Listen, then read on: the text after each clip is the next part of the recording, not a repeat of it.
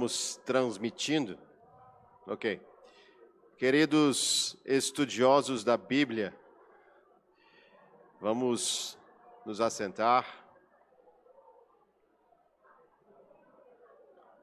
Bom dia, Priscila. Meus queridos, vamos dar início à nossa aula. É, vou fazer uma breve oração e aí nós vamos começar essa nova série de estudos aqui. Fechemos os nossos olhos vamos orar. Senhor Deus, queremos te agradecer com grande alegria pela oportunidade que temos de estar aqui na tua casa. Obrigado porque, por meio, Senhor, da tua palavra, o Senhor tem edificado as nossas vidas. E nós te agradecemos porque, como lemos hoje ou ouvimos no sermão desta manhã, aqueles que fazem parte do teu povo, eles conhecem verdadeiramente a Ti, eles sabem, Senhor Deus, que a Tua palavra é a verdade. E nós te pedimos que continue nos instruindo, nos dando um coração grato, um coração voltado à Tua palavra, para que tudo que fizermos e pensarmos reflita exatamente aquilo que o Senhor nos entregou por meio da Bíblia, Senhor Deus. Fala conosco, Senhor, mais uma vez, por meio da Tua palavra. Abençoe-nos abençoe nesse momento aqui e que teu nome seja glorificado. Em nome de Jesus. Amém. Queridos irmãos que estão aqui no salão, na sede, é, e, é, e vocês que estão assistindo, nós começamos a fazer a nossa chamada por meio de um link enviado para os grupos de avisos oficiais da igreja. Então, se vocês estão num desses grupos, devem ter recebido um link é, pedimos que você preencha. Pode ser agora ou pode ser depois, mas não esqueçam de preencher. E se tiver só uma pessoa com celular, a gente pede que vocês passem para as outras pessoas também, se é da mesma família, para que a gente tenha o registro mais exato possível de participantes da nossa é, escola dominical. Tá joia? Então, podem preencher agora. Eu vou lembrá-los novamente após uh, esta aula. Então, como foi anunciado pelo reverendo Mateus, nós vamos iniciar um novo ciclo, um novo ciclo de escola dominical. E este primeiro ciclo uh, deste semestre, nós vamos tratar basicamente de três assuntos. O primeiro assunto é esse que vocês estão vendo aqui, como ler a Bíblia. Depois, nós vamos ver uma série de aulas sobre evangelismo reformado. E, por fim, mais para o final do ano, pegando o finalzinho de novembro, um pouco de dezembro, parando no recesso e retornando em janeiro, nós veremos um tema que o nome ainda não foi bem definido, mas a gente está chamando de fé e política, que são assuntos que muito importantes que estão relacionados à nossa vida de cidadãos e especialmente nós sempre fazemos esse tipo de abordagem ao se aproximarem as eleições, especialmente as presidenciais, para que a gente tenha princípios bíblicos de avaliar os candidatos, os partidos e que nós possamos ser sal e luz com o nosso voto. É, fiquem tranquilos, jamais indicaremos um candidato, nós não temos partido, nós não temos um candidato mas nós precisamos instruir a igreja em relação a princípios bíblicos. Então, são esses três temas. E esse tema que nós vamos ver aqui, como ler a Bíblia, ele nos prepara para as duas outras, os outros dois ciclos de aula que nós vamos ter. Porque se entendermos como ler as Escrituras, nós vamos entender de fato como fazer um evangelismo biblicamente fundamentado. Vamos entender biblicamente como nos posicionarmos como cristãos aqui neste mundo, ok? Então, nós vamos fazer uma apresentação do nosso curso. Esse aqui é o nosso roteiro da aula de hoje. Nós temos uma ementa uh, e depois nós temos sete slides onde vamos tratar de cada um desses tópicos, ok? Eu imagino que não vai ser muito longo. Talvez a gente vá levar mais tempo na ementa, mas também uh, acredito que a gente consiga concluir dentro do nosso tempo. Assim espero. E se não concluirmos, nós vamos terminar a, às 11h55, né, presbítero? É 11h55? É. é. o objetivo das nossas aulas é terminar 11h50 sempre, gente. É, mas a gente acaba sempre indo um pouco mais, porque as aulas acabam indo um pouco mais para frente, para o início delas. Então, ementa leitura bíblica na Bíblia. Então, vai ser um, um título metalinguístico, como a Bíblia fala sobre a leitura da Bíblia. Terceiro, a inspiração de Deus, né, a informação que a Bíblia nos traz e a transformação que ela produz. Vocabulário são alguns termos que a gente utiliza nesse, nessa matéria. Tá? Nós vamos abordar rapidamente alguns termos que vamos ouvir bastante aqui. É, uma dica, uma degustação, poderíamos chamar de como podemos ler a Bíblia. É, algumas frases que são é, fundamentadas nesse estudo da palavra. E, por fim, um exemplo inspirativo para nós. Ok? Então, ah, vamos lá. A ementa, eu coloquei aqui um resumo e depois vou abrir toda a ementa para vocês, tá? Esse resumo é literalmente um Ctrl+C, Ctrl+V é, do nosso texto. Depois eu envio também para o grupo de avisos oficiais. Então vamos lá. O que que, do que se trata esse assunto, então? Estudo introdutório a respeito da Bíblia, de como estudá-la, interpretá-la e aplicá-la, com um hífen que falta aí, com finalidade a estimular uma vida devocional e piedosa para a glória do Senhor, isto é, de Deus Pai, Deus Filho e de Deus Espírito Santo. Tal somente é possível, pois as Escrituras são a revelação especial, histórico-redentiva do Deus e Pai de nosso Senhor Jesus Cristo. Então vejam só, nós temos três objetivos aqui, é, introdutórios, ok? É ensinar, estudar a Bíblia, é ensinar, interpretá-la e aplicá-la. E para que isso seja algo que redunde em uma vida piedosa e de glória a Deus, certo? Então vou colocar aqui rapidamente a nossa emenda para que os irmãos possam visualizá-la.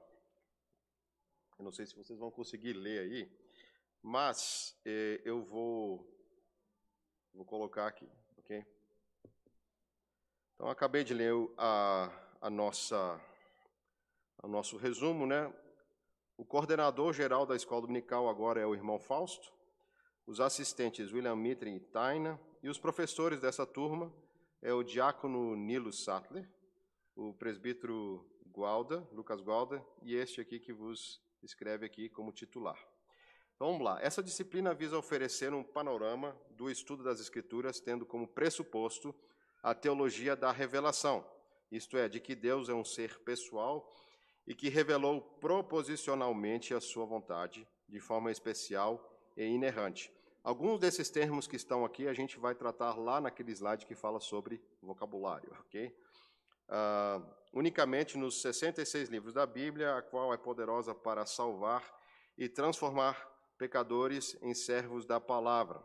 Por exemplo, quando nós lemos Romanos 6, versos 16, 17 a 19, lá diz que Paulo dá graças a Deus porque os ouvintes da pregação dele, da pregação do Evangelho, na verdade, é, obedeceram de coração a doutrina a que eles foram entregues. Então vejam que é um, um, uma, uma exposição da palavra, mas que leva para a transformação e obediência a Cristo. Então, portanto, esse estudo aqui que a gente está vendo, ele tem é, exatamente um fundamento. Deus revelou a palavra dele, e essa palavra ela é poderosa para salvar e transformar pecadores em servos da palavra. Por isso é tão importante estudá-la. Né? Portanto, como princípio de exegese e hermenêutica, adota-se um método gramatical histórico à luz da confessionalidade protestante reformada do ponto de vista, vista histórico redentivo. O curso terá um total de sete aulas e será ministrado uh, em duas partes. Na primeira etapa serão apresentados princípios teóricos, históricos e problemas teológicos relacionados ao tema. Então, a primeira parte do curso são temas mais teóricos, é uma base teórica para que a gente chegue depois na prática. Na segunda parte serão abordados elementos práticos que auxiliam na leitura, compreensão e aplicação pessoal da palavra de Deus. Por isso, por ser a palavra de Deus, ela obriga e estimula a consciência de todos a ouvi-la, amá-la, praticá-la e para tanto estudá-la com entendimento e devoção. E alguns textos que tratam sobre isso. Deuteronômio 6, 5 a 9, Atos 17, 30, Tito 1, 9. Para isso será essencial que o aluno compreenda a Escritura como juiz de toda controvérsia. Por exemplo, Mateus 22, 29, o que está ecoado ou refletido na Confissão de Fé, no capítulo 1, décimo parágrafo quanto à verdade e, ao mesmo tempo, a necessidade da iluminação do coração barra mente, né, por meio do Espírito Santo para entendê-la. Lucas 22, 32, 1 Coríntios 2, 13 a 17, 2 Coríntios 4, 6, Atos 16, 14. Talvez alguns irmãos vão lembrar de um desses textos, por exemplo, Atos 16, 14 fala que quando Paulo pregava, Deus abriu o entendimento de Lídia para que ela compreendesse a palavra de Deus. 2 Coríntios 4, 6 Paulo diz que na pregação do Evangelho, Deus resplandeceu nos corações deles para que eles pudessem ver a glória de Cristo. Né? Então é essa iluminação que Deus nos dá por meio da Sua palavra. Objetivos: auxiliar o aluno na apresentação dos fundamentos da interpretação do texto bíblico, em conformidade ao entendimento teológico confessional da doutrina das Escrituras e as implicações desses princípios na compreensão e prática da palavra de Deus nas várias esferas da teologia, seja sistemática, bíblica, histórica e prática, ou seja, em tudo que se refere ao conhecimento da Bíblia e à nossa vida. Vários textos que fundamentam isso, Atos 17, 11, por exemplo, lá Paulo diz, ou Lucas, que aqueles que estavam vindo o apóstolo Paulo, vejam, o apóstolo Paulo, eles são elogiados porque vão conferir na Escritura se aquilo que o apóstolo Paulo está dizendo bate com o que a Escritura está dizendo. Paulo não se sente ofendido, isso não é colocado como uma ofensa, que por ele ser um apóstolo, ele não precisava ser é, verificado, checado pela própria palavra de Deus. A própria Bíblia ensina que a gente faça isso, e, e o aluno, nós, né, todos nós, somos chamados a fazer a mesma coisa. Por exemplo, o reverendo Mateus pregou hoje aqui. Muitas vezes nós nos colocamos de uma maneira simplesmente passiva no culto, mas nós estamos, nós devemos cultuar a Deus ativamente, pensando em tudo que a palavra está sendo, em tudo que a palavra está dizendo, uh, ouvindo a palavra de Deus como aqueles que de fato querem obedecê-la e também atentos para aquilo que é ensinado e aquilo que não é ensinado.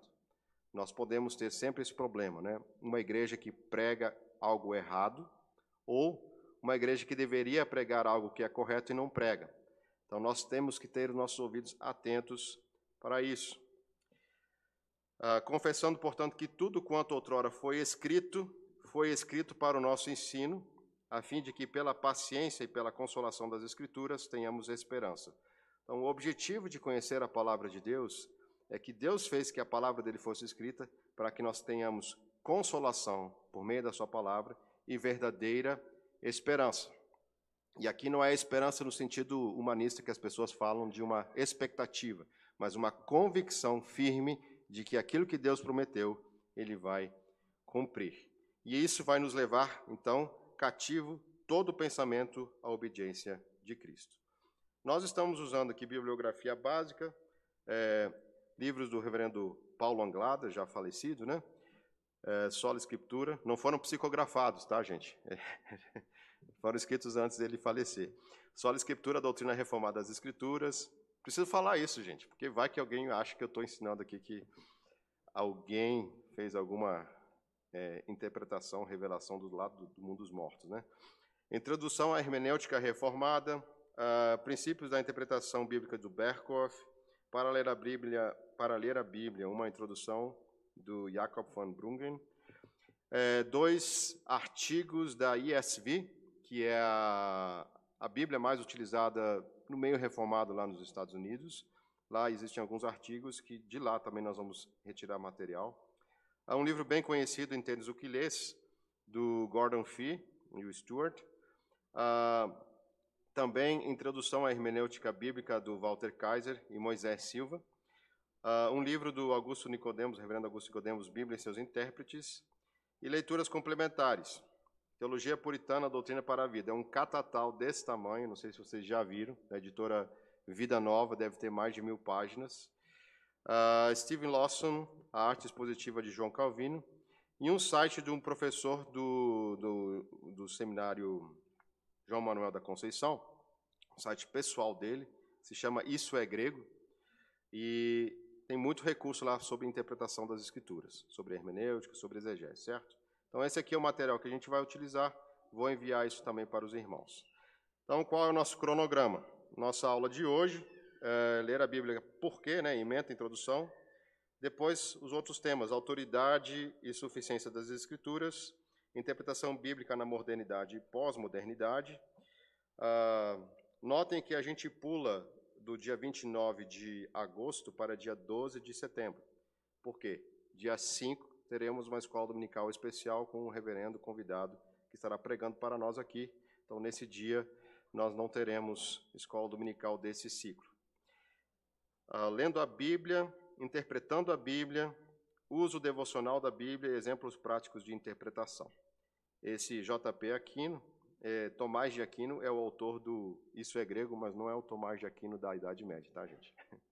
É o reverendo Tomás de Aquino, tá joia? Então, esse é o nosso cronograma, esse é o nosso programa de, de estudos. Alguém tem alguma pergunta sobre esse programa? Gostaria de fazer algum um comentário? Não? Então vamos. Nós temos um microfone né, à disposição, se alguém quiser, é só, é só falar. Tá joia, gente? Então, é isso.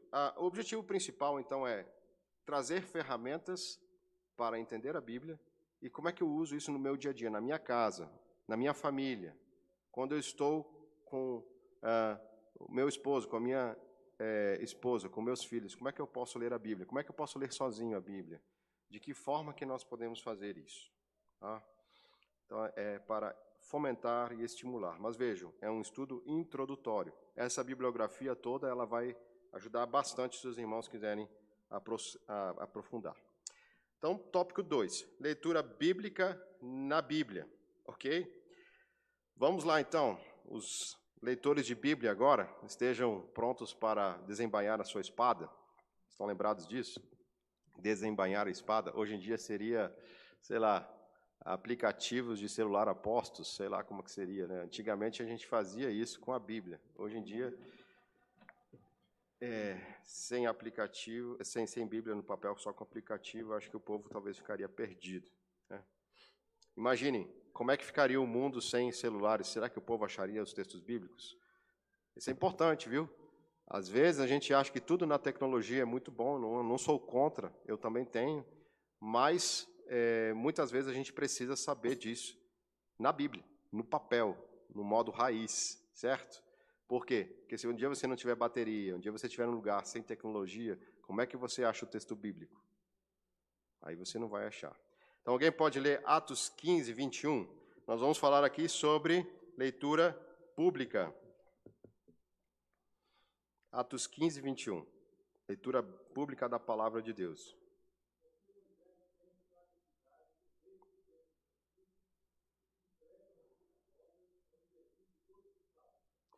Então, aqui Paulo está dizendo que nas sinagogas a leitura das escrituras era feita. Ele usa aqui é, uma metáfora, uma metonímia, né?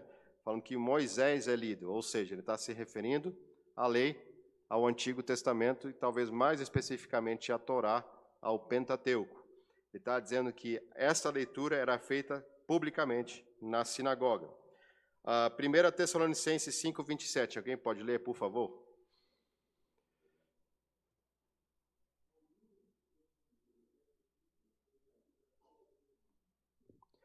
Conjuro-vos que essa epístola seja lida onde?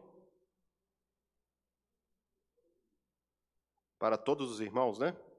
Ou seja, Paulo está dizendo que quando ele está terminando de escrever Tessalonicenses, ele diz que essa carta deve ser lida publicamente, ou seja, leitura pública das Escrituras.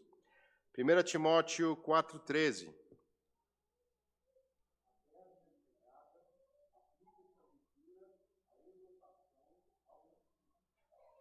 Então, muitos dizem aqui que Paulo não está falando daquela leitura privada, mas Timóteo, como um jovem pastor, ele deveria se dedicar à leitura da palavra, e isso no modo público, na exortação dessa palavra no meio da igreja. E tem outro texto que eu não coloquei aqui, mas é, a gente poderia ler. Vocês podem me ajudar a lembrar, está bem no início ali de Apocalipse 1, acho que versículo 3 ou 4, onde é, há uma, uma bem-aventurança que diz: Bem-aventurado o que ler e o que ouve essa palavra. Alguém lembra exatamente o versículo? Apocalipse 1, 3. Pode ler, Navarro, por favor.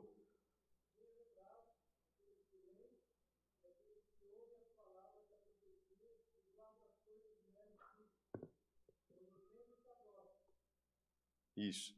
Talvez esse texto não fique tão claro para a gente, porque o contexto da época era o seguinte: as pessoas não tinham todas um papel, uma Bíblia impressa, não tinham pergaminho, não tinham, todos não tinham acesso a isso.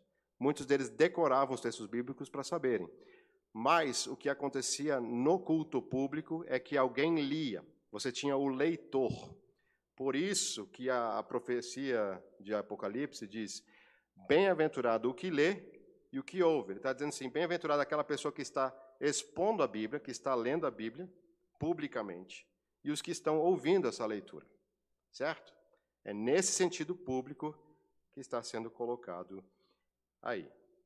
Tem outros textos que a gente vai lembrar, e nós vamos ler mais para frente é, Neemias 8, que fala bastante sobre leitura pública, certo? Então, é, para fundamentar, a própria Bíblia diz que ela deve ser lida de forma pública. É, nós aqui na nossa igreja intencionalmente temos esse momento de leitura pública. E é, o fato de lermos publicamente as palavras de Deus fazem a igreja lembrar da sua palavra e nos ajudam a ficarmos atentos, porque a publicidade da palavra de Deus foi uma das coisas que ajudou a manter a, a pureza das Escrituras. Vocês já ouviram muita gente falar, ah, porque a igreja, normalmente a igreja católica, eles querem dizer, é, adulterou a Bíblia. Já ouviram isso? Tem gente que fala isso, né? Mas, gente, tem, é, não era só a igreja católica que existia, e dessa forma como as pessoas falam, ela só começa a existir na Idade é, Média tardia. Tá? Então, já tinha tempo suficiente para milhares de cópias da Bíblia serem é, passada para várias igrejas e fazia parte do culto público que essas palavras das Escrituras fossem conhecidas. Então era muito difícil alguém chegar e querer alterar o texto bíblico. Por quê? Porque o texto bíblico era conhecido. As pessoas conheciam o texto bíblico. Por isso que quando você ouve, por exemplo, querem ver um, um exemplo aqui? Pegando uma, uma Bíblia, entre aspas, da Sociedade Torre de Vigia, que é dos testemunhas de Jeová. 1 João 1, 1 e 2 diz assim: No princípio era a palavra, a palavra estava com Deus e a palavra era um Deus minúsculo. Para nós que já conhecemos tão bem João, a gente vai estar com a nossa orelhinha em pé, né? Opa, tem alguma coisa errada aqui. Jesus não é um Deus, porque eles consideram Jesus como um Deus menor. Né? Coloca um Deus minúsculo, inclusive. Nós dizemos, e o Verbo era Deus e o Verbo estava com Deus. De tanto a gente conhecer o prólogo de João, o nosso ouvido já está tão exercitado que a gente ouve alguma coisa estranha e a gente detecta. Por isso é importante a leitura pública. Né? E a privada? Estamos falando aqui de política pública e privada? Não. Estamos falando aqui de leitura pública e privada, ok? Deuteronômio 6, 6. Alguém pode ler, por favor?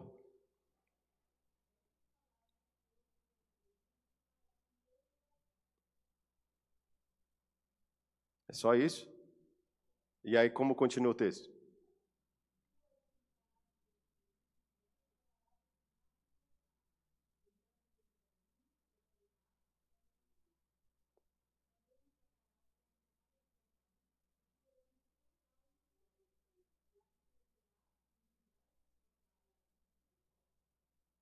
Já está bom, até aí, vejam só. Obrigado, amor. Foi a minha linda que leu.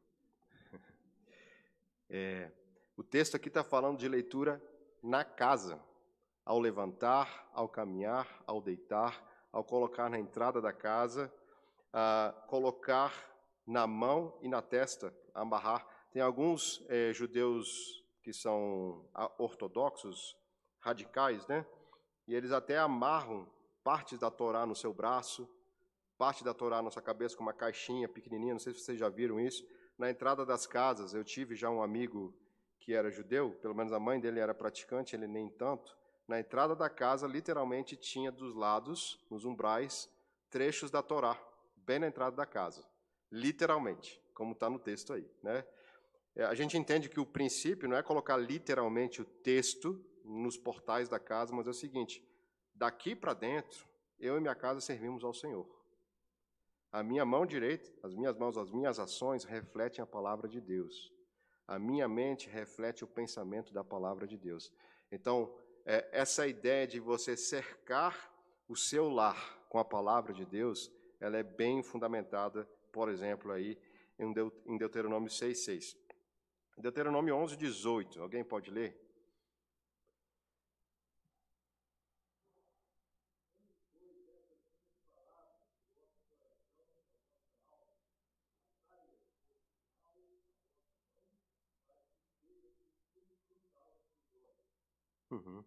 Novamente, Deus dizendo, essa palavra, ela deve estar dentro do nosso coração. É, está no culto público, externamente sendo falada, recitado como uma ordem de Deus, mas nós precisamos fazer que ela esteja também dentro da nossa alma, dentro dos nossos corações. Salmo 1, 2, alguém pode ler, por favor?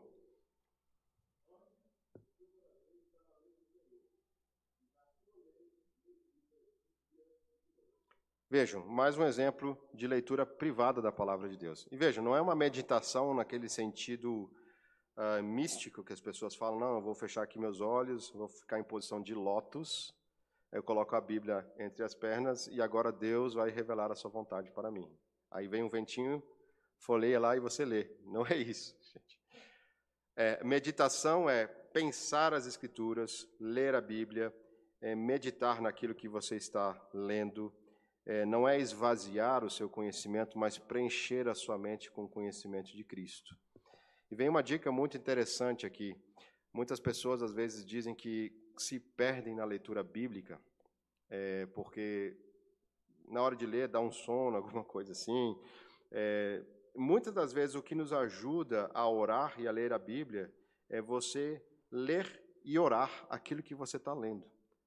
Aquilo que você está lendo, você está numa, numa disposição de ler aquilo como se Deus, de fato, você pede, Senhor Deus, aplique isso na minha vida, me faça viver isso, isso que eu estou lendo aqui. Bem-aventurado aquele que medita na tua palavra, me faça desejoso de meditar na, meditar na tua palavra, me faça pensar nela, transformando cada uma dessas palavras da palavra de Deus em um motivo de oração. Então aqui vem uma questão que é justamente não só o conhecimento, mas essa vida devocional com Deus. E por que tudo isso, então? Basicamente, por dois, duas questões aqui. Primeiro, a nossa deficiência humana.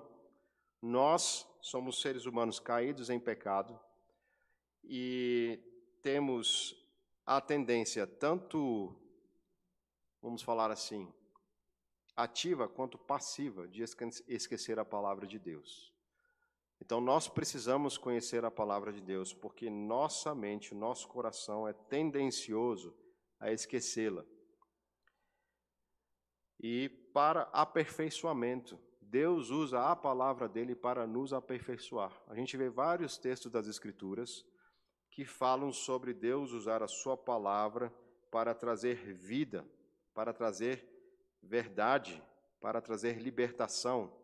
Tem vários adjetivos que a gente poderia colocar e vários substantivos para a palavra de Deus, mostrando esse, esse poder que a palavra tem de nos aperfeiçoar. Então, aqui são alguns motivos que a gente deve sempre lembrar. Por que, que eu preciso ler a Bíblia? Primeiro, né? Porque nós nos esquecemos. Vejam, e, e nós somos tendentes a distorcer a palavra de Deus. Ah, a nossa confissão de fé diz que Deus colocou ela de forma, a Bíblia de forma escrita, justamente para que a gente não caia muitas vezes na lábia de Satanás que tenta perverter aquilo que foi revelado, como aconteceu lá com Adão e Eva. Nós precisamos sempre lembrar o que Deus diz, é o que Ele diz. E nós precisamos buscar isso, e Ele nos aperfeiçoa por meio dessa palavra. Alguma pergunta ou comentário, irmãos? Vamos seguir adiante, então. Ah, vamos lá, então. Inspiração, informação e transformação. Vejam só, vamos, vamos ler ali Neemias 8. Depois a gente pode ler esse texto novamente. Vejam só o que, que diz Neemias 8, 8.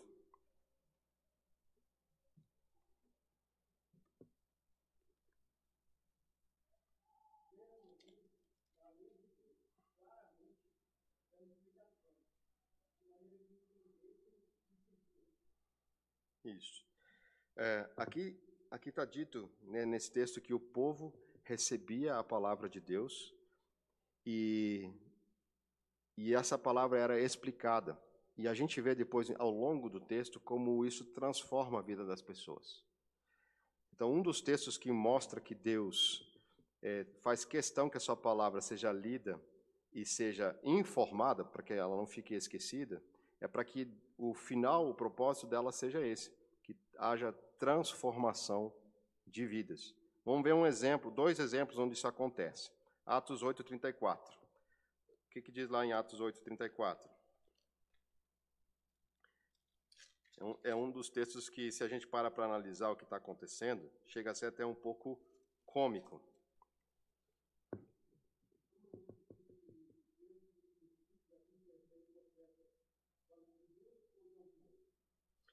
Então vejam só, nessa passagem aqui é, é, a história onde tinha o eunuco que estava numa carruagem indo para Jerusalém adorar a Deus.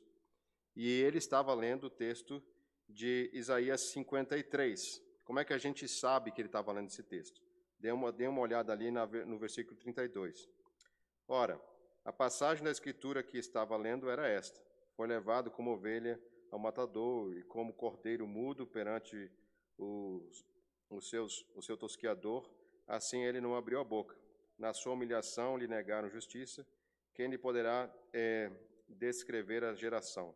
Porque da terra sua vida foi tirada, ou é tirada.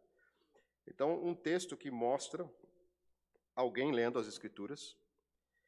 E o que é o cômico aqui é, é o que está acontecendo ali do, do lado aqui do, do, do, do, da carruagem, né? Ó. Vejam o versículo 30. Deus manda Felipe lá, né? O Espírito de Deus envia Felipe lá, e aí ele diz assim: ouvindo ler, o profeta Isaías perguntou: Compreendes é, o que vens lendo? Ah, aliás, um pouquinho antes, né?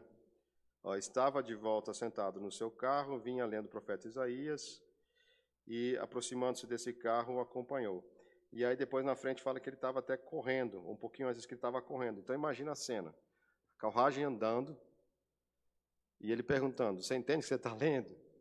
Do nada, alguém no meio do deserto aparece lá: Você está entendendo o que você está lendo aí? Você está entendendo o que você está lendo aí? É, parece uma coisa meio engraçada, né? Mas é uma coisa inusitada. E de repente a carruagem para e ele pergunta: Ninguém pode me explicar isso aqui? Você poderia me explicar? Ele explica e mais para frente o que acontece? Olha só, então Felipe explicou, versículo 36, e, e começando por esta passagem da Escritura, fez o quê? Anunciou-lhe Jesus. Seguindo eles caminho afora, chegaram a certo lugar onde havia água e disse eunuco, eis aqui a água, que impede que seja eu batizado. Felipe respondeu, é lícito se crer de todo o coração, e respondendo ele disse, creio que Jesus Cristo é o, é o Filho de Deus. Então mandou parar o carro, ambos desceram a água, e Felipe batizou o eunuco. Ah, olha só o que, que aconteceu então. Um texto onde alguém estava lendo a Escritura e houve uma transformação de vida. Ele entendeu quem era Jesus. E a gente não sabe quanto tempo isso levou, mas diz que ele começou por Isaías até que ele entendeu que precisava ser batizado. Então imagina essa conversa, como foi longa.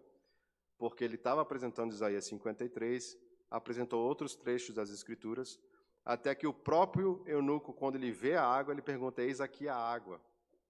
Ou seja, ele sabia então que, que tinha que ser batizado. Então, quanta conversa bíblica aconteceu ali. Então, transformação. E Lucas 24, versos 27 e 32. Quem pode ler para a gente aí?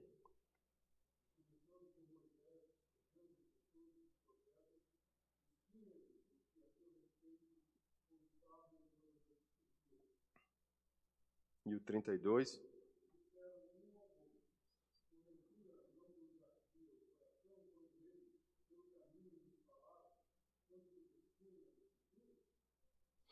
Então vejam, o texto de Lucas 24, 27 e 32 mostram duas coisas aqui importantes. Primeiro, que toda a escritura aponta para Jesus.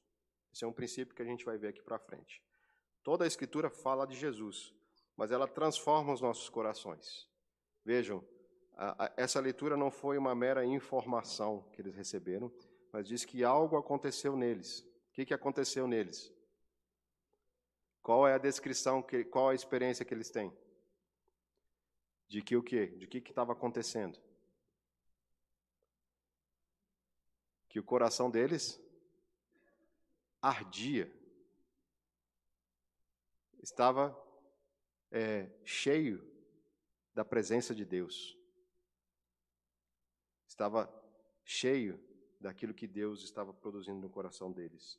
Esse coração ardente, um coração em chamas, é o que nós entendemos que a palavra de Deus faz através da inspiração das Escrituras, da informação que ela contém e daquilo que ela produz em nós.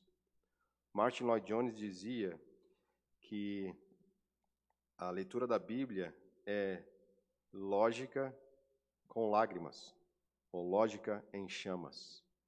Ou seja, é uma palavra de Deus revelada a nós e ao mesmo tempo que produz transformação em cada um de nós. Então, muitas pessoas querem ter um conhecimento apenas teórico da Bíblia e, e não há transformação. Eu lembro sempre aqui de uma história que pessoalmente eu conheci, por isso eu conto aqui com esse testemunho. É, há muitos anos, uma família lá no sul do país, a esposa é, conheceu o Evangelho ela conheceu o Evangelho é, dentro de uma igreja neopentecostal. Depois ela saiu dessa igreja neopentecostal. Mas conheceu o Evangelho ali. E o marido dela era espírita. Mas ele não era qualquer espírita. Ele era alguém de um nível arco, é, alto dentro do espiritismo. Eu não sei quais são as hierarquias que existem lá, mas ele era um líder importante dentro do espiritismo brasileiro. E aí o que aconteceu? Palavras dele, ditas na sala, ouvindo ele. Ele disse: Olha, quando a minha esposa se converteu, eu fiquei muito irado. Parece aquela história do livro do Lee Strobel, né? Alguém já, já ouviu a história do Lee Strobel, aquele jornalista que a sua esposa se converteu e aí ele tentou demover a esposa da conversão, né? É, então ele disse que quando a esposa se converteu, ele ficou irado e o que ele fez? Ele pegou e escondeu a Bíblia da mulher. Escondeu, escondendo a Bíblia, é, mas de vez em quando ele pegava essa Bíblia e ia ler sozinho, sem que ela soubesse. E diz que um determinado dia, enquanto ele estava lendo a Bíblia, diz que um temor de Deus veio sobre ele, que ele teve de se ajoelhar confessar que era pecador, que precisava de Jesus, e ele fez tudo isso sozinho lendo a Bíblia. Quando terminou esse momento, ele chegou para a esposa dele e falou: Olha, eu acho que agora sou crente também. O que, que eu preciso fazer? Vejam, a palavra de Deus é poderosa, ela transforma vidas, inclusive de alguém que era contra ela. Não foi o que aconteceu com Paulo? Então vejam, irmãos, nós estamos lidando não só com um livro comum, embora as palavras aqui sejam palavras registradas por um ser humano, no sentido de autores humanos, né? um papel aqui, mas são palavras inspiradas por Deus que transformam vidas. Vejam, isso é esperança para nós, irmãos. Isso é esperança para nós. Quando nós lemos a palavra de Deus e a gente vê essas coisas, e a gente ouve essas coisas, nós podemos, Senhor, podemos dizer, Senhor Deus, eu quero que o Senhor transforme minha vida. Eu sei que tem dificuldades na minha vida, no meu lar, na minha família, no meu trabalho, mas eu preciso, Senhor Deus, que a tua palavra me transforme. E Deus faz isso. Como a gente vê isso? Pelo menos nesses três textos aqui. E vejam, quando Deus ordena uma coisa, é porque Ele quer fazer isso em nós. Ele diz assim: busque a minha palavra, é porque Ele está dizendo que se você buscá-lo, Ele vai trabalhar em nós. Não existe, o Spurgeon dizia, dizia assim, não existe nenhuma pessoa que um dia pode, poderia, poderá dizer que está no inferno porque buscou a Deus, que verdadeiramente buscou Deus para que sua vida fosse transformada. Não vai existir essa pessoa. Todas as pessoas que forem ao Senhor, elas de fato serão ouvidas pelo Senhor, dentro da palavra do Senhor, e Ele vai nos transformar pela Sua palavra. São promessas que Ele nos dá. Nós podemos ter essa certeza. Certo, irmãos? Perguntas? Comentário? Só um pouquinho, então. Vamos, vamos utilizar o nosso microfone. Agora estamos com o microfone, gente. Então, é a irmã Hanuzi. É que eu falei, se, é, muitos aqui podem dar testemunhos disso, né? Do que já foi transformado pela palavra de Deus, né? Sim. Muitas coisas que a gente pensava, discordava, olhava a Bíblia, não entendia, o Senhor já transformou. Então, eu acho que um dia, quem sabe, a gente consegue ouvir os irmãos também nesse sentido, né? Tem, deve ter muita experiência interessante assim, é, né? de transformação, tem, né, pela palavra. Tem muitos testemunhos de irmãos. É, essa semana, retrasado, foi essa semana, Presidente Gualdo, foi essa semana que a gente teve reunião do conselho, né? Nós ouvimos no, na reunião do conselho um testemunho, não vou, não vou abrir aqui tudo, de uma pessoa que foi convertida recentemente alguém que estava numa situação completamente fora do Evangelho e que Deus fez algo maravilhoso na vida dessa pessoa e a pessoa veio a crer em Cristo e ela está hoje aqui na nossa igreja. Coisas sobrenaturais, Deus agindo por meio da Sua palavra. Ah, alguns vocabulários aqui que a gente vai utilizar, então. Olha só. A gente usa alguns termos bastante comuns nesta área da, do estudo da, da, das Escrituras. Né? Então, vejam só. Revelação especial e geral. Nós não vamos abrir aqui por conta do tempo, mas o Salmo 19 ele nos ajuda nisso. Se vocês observarem o Salmo 19, do verso 1 ao 6, ele está falando de revelação geral. Os céus proclamam a glória de Deus, e os firmamentos as, as obras das suas mãos. Uma noite anuncia a outra noite. Não há som e nem voz, no entanto, por todo o universo se se ouve a sua voz. Aí lá no versículo 7, a palavra do Senhor é perfeita. A palavra do Senhor é. Ah, não lembro mais o resto do texto, mas. Oi? Restaura a alma. Isso. É límpida, né? Vejam só. É, no Salmo 19, a gente vê essas duas revelações de Deus. Deus se revela de maneira geral na natureza, como a gente vê nos versos 1 a, a 6, e de maneira especial na sua palavra. Então, quando a gente está falando de revelação, irmãos, a gente precisa cuidar de que tipo de revelação nós estamos falando, tá? Então, quando nós nos referimos à revelação especial de Deus, nós estamos nos referindo às Escrituras. E quando a gente fala inspiração e iluminação, Aqui a gente tem dois problemas. Um problema é o problema secular e o outro é o problema evangélico. O secular. Muitas pessoas dizem assim: ah, hoje acordei inspirado. Escrevi uma música. Então é nesse sentido que a Bíblia é inspirada, certo? A palavra de Deus, ela é inspirada por ele próprio. Então não é alguém, como diz a teologia liberal por aí, que teve é, alguma experiência com o mundo espiritual, com o aspecto religioso, aquilo atingiu seu coração, então ele escreveu um texto bíblico que é considerado palavra de Deus. Não é esse tipo de experiência que nós estamos falando aqui. E também não é no sentido de que alguém hoje receba uma inspiração direta de Deus para escrever a continuidade do livro, né? Uh, da Bíblia. Por isso nós entendemos que a Bíblia tem 66 livros, da forma como ela está com seu cânon fechado. Não existe mais alguém que receba inspiração de Deus nesse aspecto de escrever algum texto bíblico que seja autoritativo para a igreja. Isso não existe mais, irmãos. Então, quando nós falamos de inspiração, nesse sentido que nós temos, estamos vendo aqui de estudo das Escrituras, sempre estamos falando de Deus como aquele que, é, que, que soprou, que inspirou os autores bíblicos a colocar a sua palavra nas Escrituras. É dessa inspiração que a gente está falando. E nós, como ficamos numa situação assim? Aí nós temos essa palavra iluminação, que é o quê? É Deus, por meio da sua palavra inspirada, iluminar o nosso entendimento. E a gente vê exatamente isso acontecendo em outros textos bíblicos. O texto lá de Atos 16 é um desses casos onde Deus abre o entendimento e ilumina o conhecimento do coração dela para que ela venha a conhecer a Cristo.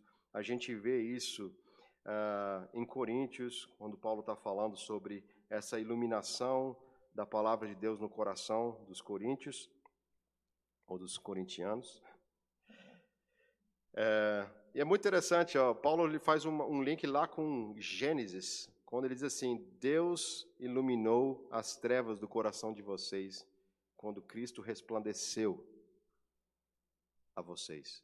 Parece que ele está fazendo aquele link, olha, assim como Deus disse, haja luz, ele fez isso na vida de vocês, na nossa vida, iluminando o nosso entendimento para que a gente veja a luz, porque nós estávamos em trevas. Então, nós estamos falando desse tipo de iluminação. Nós não pedimos inspiração de Deus para escrever uma música, nós não pedimos inspiração de Deus para escrever um texto, um livro, nós pedimos iluminação de Deus a partir daquilo que já foi revelado na Escritura.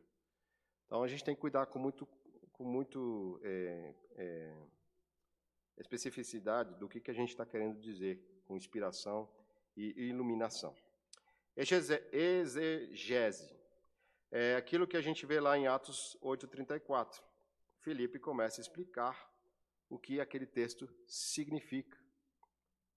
Então, exegese vai considerar o contexto, vai considerar a, a, o gênero literário, é, do, de quem é que está se falando o texto, quais são as palavras-chave, como é que eu devo entender essas palavras. A exegese, então, ela, ela vai lá fazer um serviço arqueológico, por isso que é ex, ela vai lá e puxa do texto e traz para nós o que significa esse texto. O que, que esse texto significou para os primeiros ouvintes? E aí é muito importante, Deus, como autor, ele tinha uma intenção essa intenção do autor tem que ser levada a sério. Hoje em dia a gente tem uma coisa invertida, né? É o leitor que define qual é a interpretação do texto. Essa é uma leitura moderna que, que a gente vê por aí, inclusive em algumas escolas teológicas. É o leitor que chega no texto e aí a palavra de Deus vai se tornar palavra de Deus naquele momento na sua vida. Então, muito cuidado. Aquilo que Deus intencionou naquele momento, não vai mudar, sempre será aquilo. O que, que pode mudar? São as aplicações. A verdade é a mesma, a aplicação ela pode variar. É, a hermenêutica vai, lá, vai trabalhar um pouco com isso. É a aplicação disso para os nossos dias. Como é que eu aplico esse entendimento para hoje? Por exemplo, tem um texto lá ah, em 1 Pedro 5 ou 4, se eu não me engano, que fala que as mulheres que são crentes devem ganhar os seus maridos sem palavras pelo seu bom testemunho. E alguém não faz uma aplicação correta disso, e aí acha que porque você não é uma mulher, e aí você está na casa com seu pai e sua mãe que não são crentes, você pode agir de qualquer jeito. Só que o texto está falando especificamente das mulheres, não está? Aplicação do texto. Você também, como filho, deve fazer a mesma coisa, mesmo se você for homem. Da mesma maneira. Então, nós vamos fazer uma aplicação do texto. A gente não está mudando a verdade de Deus, mas estamos fazendo uma aplicação desse texto para que a, a exegese e a hermenêutica me levem para a prática correta. A gente ouve muitas vezes crentes, jovens, que conhecem a palavra de Deus e ficam querendo ensinar os seus pais com autoridade que não lhe foi dada. Então, é, o mesmo princípio hermenêutico se aplica para nós todos, em diferentes contextos. E eu coloquei aqui um, uma frase em alemão de Lutero, que é um princípio hermenêutico que ele usava, que nós usamos também. Botei em alemão porque ele é consagrado na teologia, certo? Eu vou ler aqui em línguas, tá? É was, was Christum treibt. Was Christum treibt. O que quer dizer isso? O que promove Cristo? Esse era o princípio que Lutero aplicava ao ler as Escrituras. Quando nós estamos lendo um texto bíblico, que coisas que nós podemos ver naquele texto bíblico que promove a Jesus Cristo? De Gênesis a Apocalipse. Como a gente sabe que esse princípio é válido? Porque o próprio Senhor Jesus fez isso no caminho de Maús, lá em Lucas 24. Em outros textos também. Então, um princípio hermenêutico é o que promove Cristo, o que faz Cristo ser exaltado nesse texto que eu estou lendo. Se eu for ler, por exemplo, por exemplo, Gênesis 1:1. No princípio criou Deus os céus e a terra. E a terra era sem forma e vazia. Aí eu leio esse texto, tá? O que está falando de Jesus aqui? Bom, se a gente lembra de João, a gente vai saber que Jesus estava no princípio, criando todas as coisas. A gente sabe que Jesus vai restaurar essa terra que foi criada. A gente sabe que Jesus veio para essa terra, como diz lá em versículo João 1, 12, é, ou um pouco antes, e os seus não receberam. Os dois, dois grupos não receberam. As suas criaturas, como diz no início, e depois o seu povo. Né? Então, tem várias coisas que a gente pode tentar encontrar no texto que aponta para Jesus. Se for um texto que é pregado numa igreja cristã, Cristo tem que ser exaltado em cada sermão. Ah, bom, vamos andar adiante aqui. Ah, sim, só para falar uma outra coisa, um problema, tá? O Lutero também, por conta desse, dessa, desse lema hermenêutico dele, por ele, por ele ser um pecador, na primeira versão da Bíblia em alemão, ele retirou o livro de Tiago. Tá? Ele botou fora porque ele achava que o livro de Tiago não tinha nada que promovia Jesus. Ele ousou fazer isso, tá, gente? Na segunda edição, ele voltou atrás e adicionou de novo o livro de Tiago. Porque para ele, vejam só, embora o princípio estava correto, ele precisava saber aplicar. E ele estava tanto, tão é, naquela situação de salvação pela fé somente em Jesus, que quando ele leu Tiago, especialmente capítulo 2, deu um nó na cabeça deles. Não, isso aqui está falando de salvação pelas obras, não está falando de Jesus, isso aqui está errado, descarta. Né? E aí depois ele percebeu que ele tinha errado nesse ponto e que as obras que Tiago estava falando não eram as mesmas obras que Paulo estava falando e que a, a lei que Paulo estava falando também não era exatamente a mesma forma que, que Tiago estava aplicando. Né? São aplicações em contextos diferentes. Método histórico gramatical. Esse é um outro termo muito importante para nós. Isso significa que nós consideramos, de fato, o texto bíblico como texto histórico. Gênesis 1, onde fala da criação de Deus em sete dias, onde fala no Gênesis 2 e 3 de Adão e Eva. Verdadeiros personagens humanos, eles não são metáforas, eles não são parábolas. Nós de fato cremos que é histórico e gramatical, ou seja, nós podemos de fato entender o sentido da palavra de Deus estudando os seus termos como ela foi escrita, e que não há uma composição é, errônea do texto bíblico, e nós podemos confiar na forma como o texto bíblico foi escrito. Tem muitos teólogos aí que fazem vários tipos de afirmações sobre a Bíblia, né, dizendo que, ah, não, Gênesis aqui tem várias camadas de escritores e redatores, é, eles fazem uma salada, gente, fazem uma salada é, e desconsideram completamente a historicidade do texto bíblico e que Deus revelou a palavra dele da forma como está, onde nós podemos confiar naquilo que está escrito e podemos analisar, por exemplo, a gramática para saber o sentido bíblico. Daí porque nós falamos que Deus falou primeiro e preposicionalmente. Isso aqui eu estou tirando do Schaefer. Tá? Ele dizia: Deus falou primeiro. É Ele que fala primeiro. É Ele que diz. E Ele se revelou de uma maneira que eu posso compreender nas Escrituras. Deus não revela as coisas de uma maneira obscura.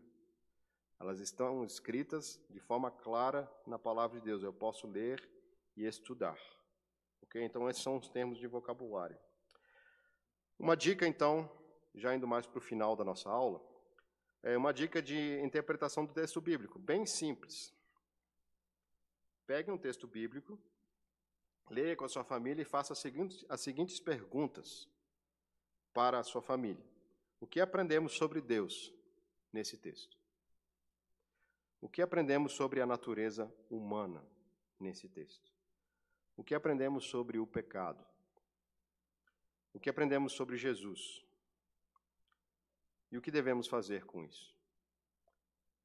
Claro que a gente vai precisar, às vezes, de mais recursos, mas essas cinco perguntas, elas já nos dão bastante orientação de como é que nós podemos nos aproximar do texto bíblico.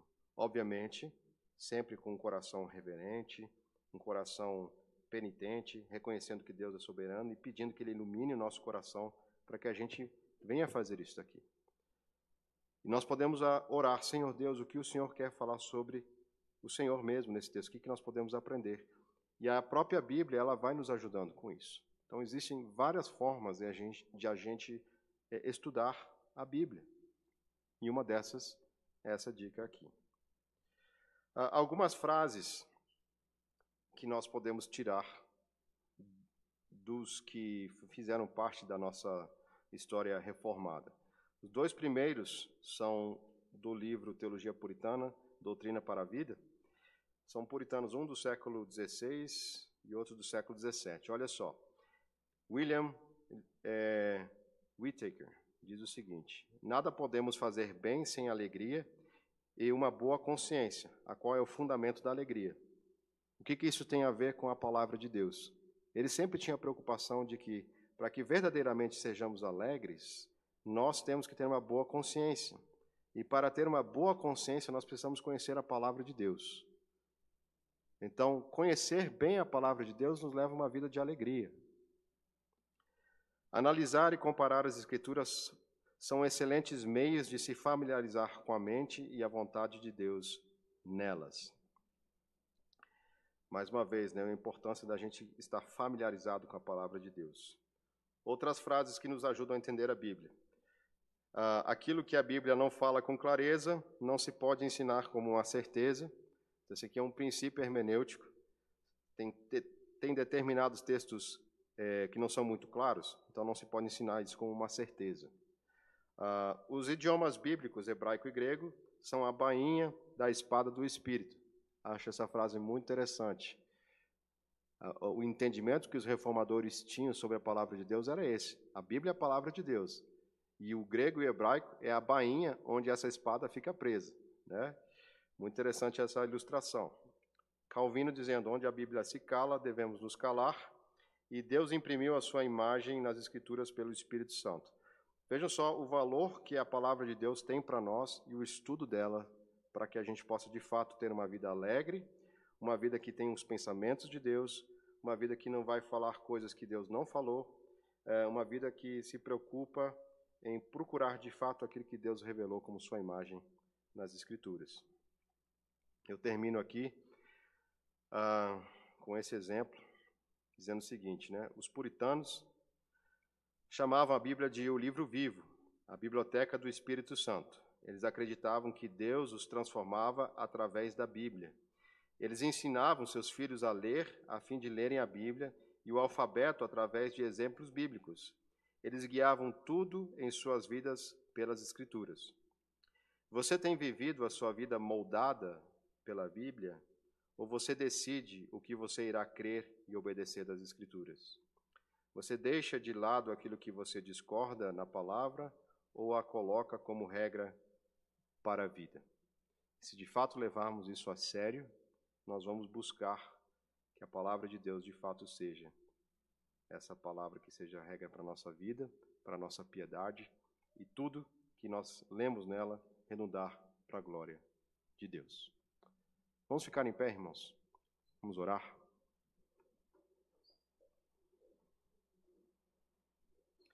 Senhor Deus, agradecemos porque o Senhor revelou a tua palavra a nós. Te pedimos que, por meio desta palavra, como o Senhor mesmo nos disse enquanto estava aqui nesta terra, que o Senhor nos santifica por meio da tua palavra, que é a verdade.